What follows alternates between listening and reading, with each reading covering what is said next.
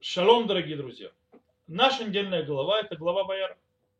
И в начале нашей главы мы читаем о обращении Всевышнего к Моше. То есть э, Моше, э, Всевышний говорит с Моше и сообщает ему об избавлении народа Израиля. Народ Израиля будет избавлен из Египта, и что все в конце концов будет хорошо, будут определенные вещи, и в конце концов эта речь заканчивается такими словами. «Вейцавем эль Исраэль, вель паро мелех Мицраем, леоцед на Исраэль, мерец Мицраем». И заповедовал народу Израиля и фараону, царю египетскому, вывести сыновей Израиля из земли, из земли египетской. Очень странная такая вот фраза. Когда мы читаем то есть, эту фразу, когда пытаемся ее понять, вроде бы непонятно – это заповедь, которую наложил э, Всевышний на народ Израиля, обращена к кому? К народу, к народу Израиля, к фараону, то есть то, что он сказал через Моше, к фараону, к, Моше, к, Моше, э, к народу Израиля. Кому? Это те же самые слова, это те же самые заповеди, то есть а, это, это то, что уже было сказано до этого. Есть разница между заповедью, возложенной на народ Израиля, и заповедью, возложенной на фараон. Что здесь происходит? Знаете, у нас есть мидраж очень интересный, в котором мы встречаем несколько объяснений э, и комментариев, скажем так, то, что э, сказанному, и мы займемся одним, одним из них. То есть несколько, но мы займемся одним из них. Есть мидраш, рассказано следующее. Сказал Раби Леви, притча, то есть, в принципе, аллегория о царе, то есть, да, у которого есть сад. И он в этом саду сажает плодовые деревья, которые приносят плоды, и деревья, которые плоды не приносят, простые, то есть обыкновенные деревья, не несущие плодов. Спрашивают его его слуги, в чем тебе, скажем так, польза от этих э, деревьев, которые плоды не приносят? Ответил им царь. Точно так же, как мне нужны деревья, приносящие плоды, так же мне нужны деревья, которые плоды не приносят. Ибо если бы не было деревьев, которые плоды не приносят, то есть чего бы я делал, то есть э, занимался строительством, строил дома, строил бани, строил другие, и чем бы я, скажем так, топил э, печи. То есть, в принципе, для этого ему нужны дрова. То есть дрова, э, стройматериал и так далее. Поэтому сказано, Эль бне Исраэль вель паро, то есть заповедать и сынам Израиля, и фараону. О, точно так же, как э, благословение, восхваление Всевышнего, говорит Митраш, поднимается из Ган-Эден, то есть из Эденского сада от праведников. Также поднимается э, восхваление Всевышнего из Гигенома, то есть да, из преисподней, э, из, в, из уст грешников. Что они говорят? Что эти грешники говорят? Сказал Раби Йоханан, яфе амарта, яфе данта, яфе тигарта, яфе тимета, яфе хьявта, яфе лимадита, яфе горета. То есть, да, хорошо ты нас судил, хорошо ты а, очистил, или, например, или наоборот, наложил нас нечистоту, и хорошо, красиво ты нас э, обязал, то есть наказание, э, и так далее, и так далее. То есть твое постановление замечательно. То есть это что говорят эти, прошу прощения, грешники. Окей, что нам говорит э, Мидраш?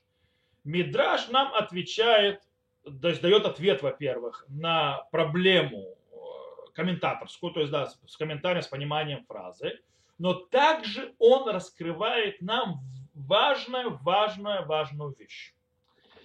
Он говорит нам так, Моше и Аарон получили заповедь сказать народу Израиля и фараону абсолютно те же вещи. То есть я должен был сказать народу Израиля одно и то, и фараону одно и то же. Но если углубиться, то они должны были раскрыть перед народом Израиля и перед фараоном два разных подхода к Всевышнему. То есть да, подхода, э, взгляда и о том, что происходит. Народ Израиля выходит из Египта, чтобы служить Всевышнему.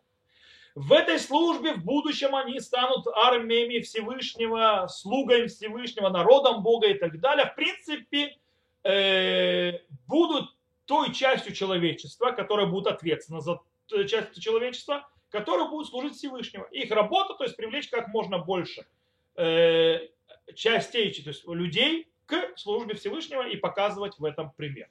То есть они те, кто служат Всевышнему. С другой стороны, фараон и его люди – на них раскроется тяжелая рука Всевышнего. И, а, и это раскрытие тяжелой руки Всевышнего покажет возможности Всевышнего изменять также злодеев, даже самых больших.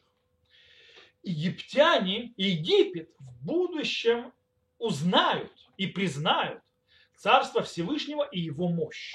Мы это прочитаем, когда они будут признавать, что это Всевышний сделал, и склоняться перед ним. Э, и они это признают, несмотря на свои желания и несмотря на свои, скажем так, чаяния. И именно вот про, за, по поводу вот этих двух, скажем, раскрытий и пониманий э, получ, э, получают э, за, э, заповедь от Всевышнего раскрыть Моше и Аарон. И если мы перейдем к Мидрашу, что нам Мидраш говорит очень интересно? Он говорит нам очень важную вещь. Мидраш нам объясняет, в чем смысл и полезность, скажем так, от, от того, что в мире существуют злодеи и зло. То есть, оказывается, есть польза и от злодеев, и от зла. Существование праведников, скажем так, в, в саду Всевышнего, то есть в этом мире, понятно. То есть, да, их действия, и плоды их деятельности и так далее освещают Всевышнего. Они несут благода, благодати этому миру, они развивают его и, естественно, освещают имя Бога.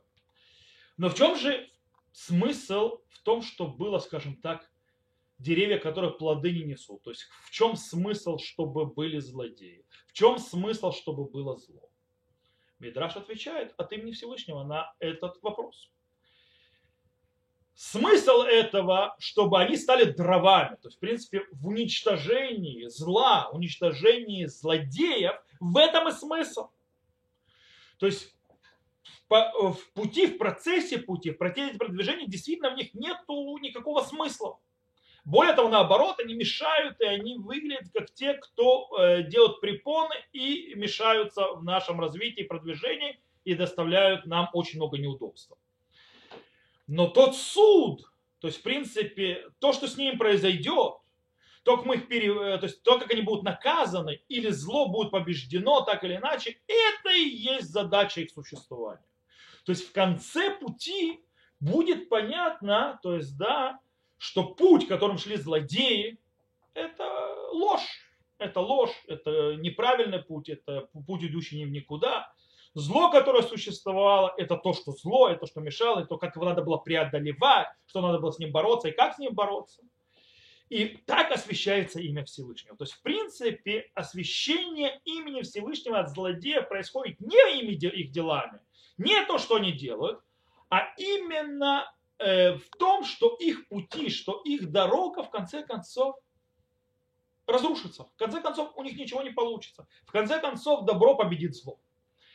И именно э, таким образом, то есть да, злодеи, они вроде бы не освещают имя Бога своими действиями, но они освещают имя Бога своим наказанием. То есть, в принципе, есть освящение имени Бога как де- хорошими делами, а также есть освящение имени Бога, когда мы перебарываем зло и уничтожаем зло, и Всевышний, когда наказывает и уничтожает злодеев. Это тоже освящение имени Всевышнего. В конце концов, есть в этом тоже смысл. И пожелаем нам, чтобы мы смогли всегда выбирать хорошие пути. Всегда мы были на стороне тех, кто благословляет и освящает имя Всевышнего своими действиями, своими делами в этом мире. Чтобы мы всегда смогли перебороть зло, чтобы всегда смогли с ним справиться, и что оно как можно меньше наносило нам вреда. Всем шаббат шалом, здоровья, всего хорошего и до новых встреч.